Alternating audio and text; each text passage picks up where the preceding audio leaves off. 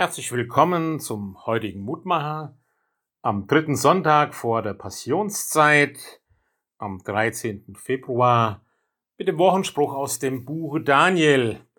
Wir liegen vor dir mit unserem Gebet und vertrauen nicht auf unsere Gerechtigkeit, sondern auf deine große Barmherzigkeit.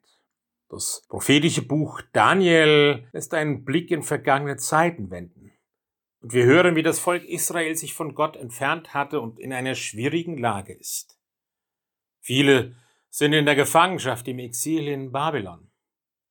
Und nun tritt der Beter vor Gott, schaut von sich weg, von seiner Gerechtigkeit und vertraut auf die Barmherzigkeit Gottes. Auch in ihm war die Frage stark geworden, wird Gott uns noch einmal gnädig sein?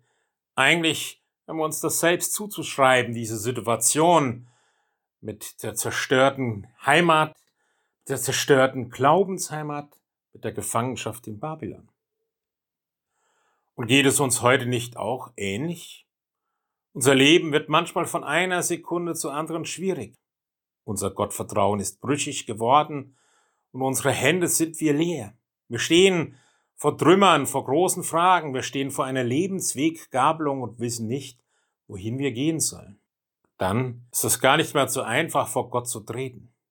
Unsere bisherige Lebensgewissheit und Lebensgerechtigkeit hat uns scheinbar getragen. Auch unsere Art Frömmigkeit und wie wir die Welt und Gott gesehen haben. Und alles zu hinterfragen, das ist irritierend.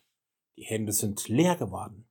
Aber gerade mit diesem prophetischen Wort erinnert uns die Bibel immer wieder daran, vergesst nicht, erinnert euch.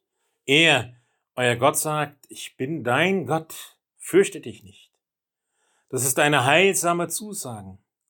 Zusammen will er mit uns einen Neuanfang und unsere Hände neu füllen. Darum fürchte dich nicht. Darum komm vor ihm mit deinem Gebet und vertraue darauf, dass Gott barmherzig und gnädig ist. Danke, lieber Herrn Gott, dass du uns immer wieder daran erinnerst, dass du gnädig bist und dass wir mit allem, was uns bewegt und betrifft, vor dir sein dürfen.